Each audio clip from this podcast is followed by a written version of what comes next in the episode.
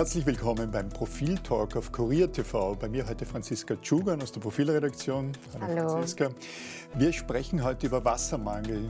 Das Profil hat eine Titelgeschichte am kommenden Samstag als E-Paper, am Sonntag in der Printausgabe, in der es um einen weiteren Aspekt des Klimawandels geht.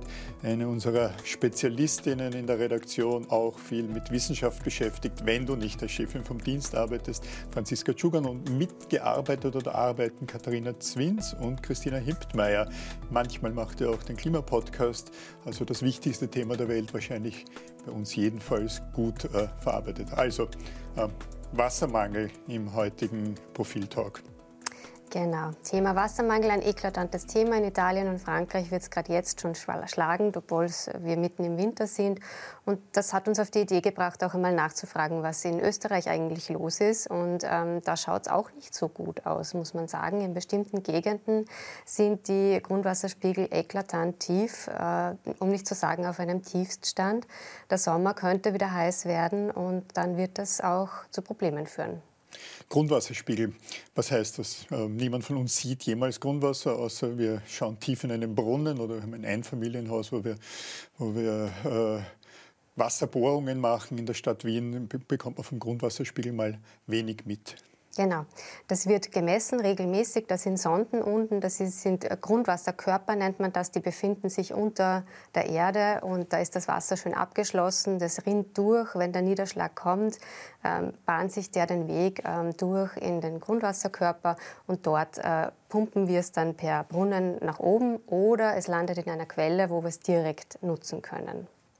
Äh, wir kennen alle die Bilder vom Neusiedlersee, vom Zicksee. Wir haben heuer im Sommer auch mal eine Titelgeschichte darüber gemacht. Das ist verheerend. Jeder Hinweis darauf, das hätte es schon mal vor 100 oder 150 Jahren gegeben, äh, ist ein schlechter Hinweis, weil die Gründe oder der Grund damals ein anderer war. Wir sehen auch Bilder aus Venedig, wo die, der, der, Grund äh, für das Niedrigwasser wiederum ein anderer ist. Äh, es geht immer um den Klimawandel. Das ist menschengemacht, was wir hier erleben. Zum Großteil auf jeden Fall. Die Niederschläge werden immer weniger. Ähm, man kann natürlich nicht sagen, ob das so bleibt. Also gerade der Niederschlag ist äh, in den Klimamodellen der unsicherste Faktor. Aber bisher schaut so aus. Die letzten fünf Jahre waren in Österreich weit gehend zu trocken und deswegen fehlt uns das Wasser jetzt auch im Grundwasser. Klimamodelle, das heißt, es ist zwar klar, dass es Erderwärmung gibt, 1,5 äh, Grad ange, äh, äh, angepeilt, es werden wohl viel mehr werden. Die 5 Grad Szenarien sind derzeit weniger en vogue, um dieses komische Wort zu nennen. Aber du sagst, das Szenario äh, bringt der Klimawandel weniger Niederschlag oder gar mehr. Das ist, das ist irgendwie nicht klar. Derzeit äh, schaut es jedenfalls so aus, als gäbe es weniger Wasser, jedenfalls äh, in Europa, in Mitteleuropa und in Österreich. Kann man da irgendwie Beispiele, wenn man es global betrachtet, also das ist Österreich, ist hier augenfällig. Äh, Italien haben wir gesprochen, Spanien ist augenfällig. Wie ist, wie, wie ist das verteilt?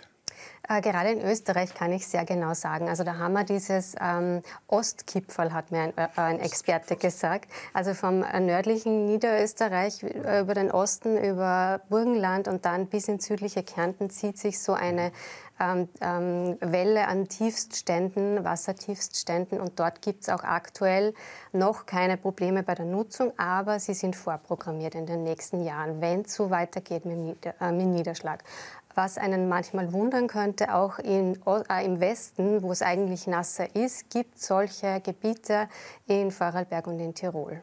Vor allem. Äh, in dieser Geschichte gehen wir auch relativ detailliert darauf eingehen, wo in Österreich äh, Wassermangel besonders eklatant ist. Also Leserinnen, Leser, Userinnen, User äh, können, sich da, können sich da ein Bild machen. Was ist denn in Österreich so der, der, der Hauptgrund? Wir reden davon, weniger Niederschlag. Weniger Niederschlag hängt zum Teil auch wiederum damit zusammen, dass, dass, dass es weniger Schneeschmelze gibt, also die Gletscher äh, verschwinden. Es gibt weniger Schnee, darum fließt weniger Wasser in die Flüsse oder ins Grundwasser. Was, wo, wo, wo könnte man das ein bisschen konkreter festmachen? Ähm, ich glaube, man, man kann es von der Seite angehen, was können wir tun? Und mhm. da ist wieder einmal, was oft schon in Österreich ein Thema war, die Bodenversiegelung ein großes Problem. Ähm, wir haben viel zu viel Beton. Wir betonieren immer noch um die Städte und Dörfer herum äh, mit Gewerbegebieten etc. zu. Das ähm, hält den Niederschlag auf. Das heißt, alles, was an Wasser kommt, geht nicht ins Grundwasser, sondern fließt oberflächlich ab in die Flüsse und landet irgendwann im Schwarzen Meer und ist weg. Ähm, je mehr ähm, Boden offen ist, desto besser können wir Wasser speichern und desto, desto feuchter bleibt es auch in der Erde. Das heißt, andernfalls fließt das äh, an der Oberfläche direkt in die Flüsse ab ins Schwarze Meer und da, haben wir, äh, da, da haben wir, relativ, äh, relativ wenig davon. Was auch total viel bringen würde, wäre so Renaturierung von Flüssen und Augebieten. Die halten Wasser auch bei Überschwemmungen dann zurück und geben das dann langsam so wie ein Schwamm ans Grundwasser ab ist es ein Tropfen auf den heißen Stein, wenn wir daran denken, oder ist es schlicht eine Notwendigkeit, um irgendwas zu machen? Es ist auf jeden Fall eine Notwendigkeit, um irgendwas zu machen. Ähm, CO2 einsparen und Dinge wie diese wären größere Schrauben, aber da sind wir halt auch darauf angewiesen, was die internationale Gemeinschaft leistet. Sprechen wir mal darüber, wer in Österreich Wasser eigentlich verbraucht. Da gibt es Industrie, Landwirtschaft und Haushalte. Das heißt, wer verbraucht es und wo wird es am meisten fehlen? Genau. Ähm, verbrauchen, die größten Verbraucher sind nach wie vor die äh, Haushalte, das sind 60 Prozent ungefähr. Ähm, 30 Prozent äh, Duschen, waschen, Duschen, kochen. waschen, kochen, ähm, Klospülung, ganz ein großer Faktor. Mhm.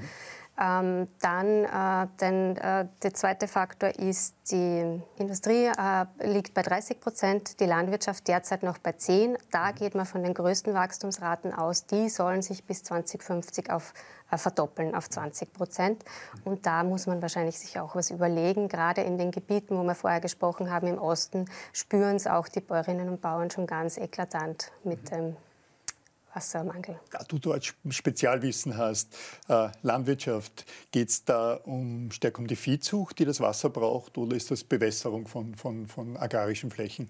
Agrarflächen machen da das, äh, das große, äh, die großen Mengen aus. Ähm, da fehlt es eben und da gibt es große Gebiete wie das Machfeld, mhm. wo dann der Machfeldkanal hineingeleitet wird und ähm, eben Flusswasser verwendet wird. Ähm, aber auch dort gibt es schon Nutzungskonflikte. Also man sagt, die Flussstände werden zu tief, ähm, die, die Schifffahrt hat ein Problem. Wo geht dann das Wasser hin? Wer hat Vorrang? Wie steht es mit dem Trinkwasser? Also ich kann mich erinnern, äh, vor 20 Jahren, 30 Jahren war es beinahe absurd, dass man Wasser in Flaschen noch das oder in Plastikflaschen gekauft hätte. Jetzt passiert das, das ist natürlich ein, ein Geschäft. Aber wann, ab wann ist es so weit, dass wir, wie in manchen Ländern äh, der Welt, Wasser kaufen müssen, was nicht mehr genug Trinkwasser gibt, beziehungsweise nur Trinkwasser, das so aufbereitet ist, dass es nicht als, als Trinkwasser geeignet oder schmackhaft genug wäre? Also so schnell sind wir noch nicht an diesem Punkt, aber es wird äh, Nutzungskonflikte geben in der Zukunft. Also die Wasserrechte in Österreich sind noch nicht so klar geregelt. Das ist auch eine große Forderung der Expertinnen und Experten, sich da nachzuschärfen. Äh, und zwar ähm, steht schon im Gesetz, dass ähm, die Haushalte Vorrang haben vor äh, industrieller Nutzung. Nur in schon bestehenden Bewilligungen, Wasserrechtsbewilligungen, kann man das schwer durchsetzen. Das heißt, da geht es dann um Rechtswege etc. Das, das müsste man klarer ausdeklarieren und ausschildern. Die Haushalte haben Vorrang, wenn Wassermangel besteht, wenn, wenn die äh, Pegelstände zu tief werden. Du hast vorhin gesprochen von der Klospülung.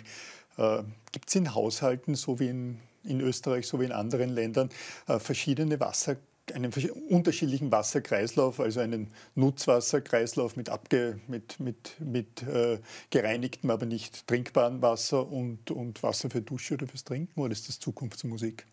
Das ist in Österreich noch Zukunftsmusik. Allerdings gibt es tolle Forschungen dazu. Es wird in Südländern wie Italien oder Frankreich großflächig schon äh, so gemacht, dass man quasi, wenn man ein neues Haus baut, zwei Kreisläufe einbaut. Das heißt, das Grauwasser nennt man das. Das Wasser, was ohne ähm, die Toilettenspülung, also ohne dass das Abwasser aus der Toilette gesammelt wird, vorgereinigt wird und man kann das dann zum Beispiel für die äh, Toilettenspülung verwenden. Es ist ein, ein riesen eine Riesenchance, da viel, viel Wasser und auch Geld zu sparen. Ähm, ja, da wäre Österreich auch die Bauordnung gefragt, ähm, sich da was zu überlegen. Das wird kommen, aber die Bauordnung ist derzeit mit, mit der, der, Frage, wie wärmt man Häuser, noch ziemlich stark beschäftigt mit der Umrüstung von Gas, Öl auf Wärmepumpen und Pellets und so weiter. Äh, du bist Klimaexpertin unter den Journalistinnen im Land. Wie sehr bist du optimistisch, sehr generell weg vom Wasser, wie sehr bist du optimistisch oder hoffnungs, hoffnungsfroh, dass es gelingen wird, die Klimakatastrophe abzuwenden und das Ganze zumindest in ein handhabbares Szenario zu führen, in Österreich, aber, aber eigentlich weltweit? In Österreich, glaube ich, sind wir immer äh, besser dran, weil wir ein reiches Land sind, das auch ähm, Ressourcen hat, sich anzupassen. Äh, anders sieht es natürlich in anderen Teilen der Welt aus. Da sehe ich es äh, viel dramatischer.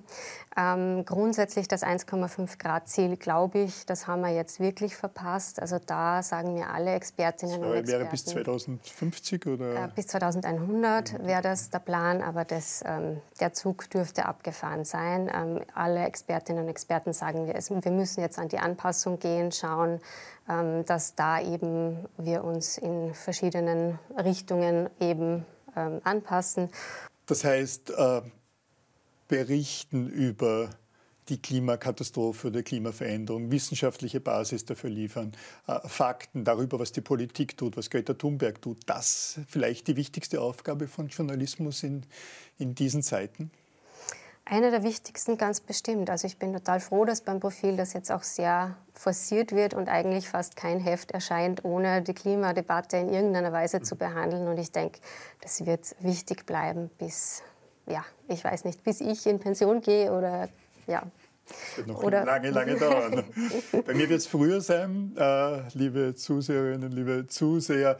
Das ist mein letzter Profil-Talk, äh, soweit ich das abschätzen kann. Äh, ab nächsten Mittwoch übernimmt Anna Thalhammer die Profil-Chefredaktion. Franziska, ich danke dir fürs heutige Diskutieren. Liebe Zuseherinnen, liebe Zuseher, danke, dass Sie uns und dass Sie mir so oft Ihre Zeit gewidmet und geschenkt haben. Adieu.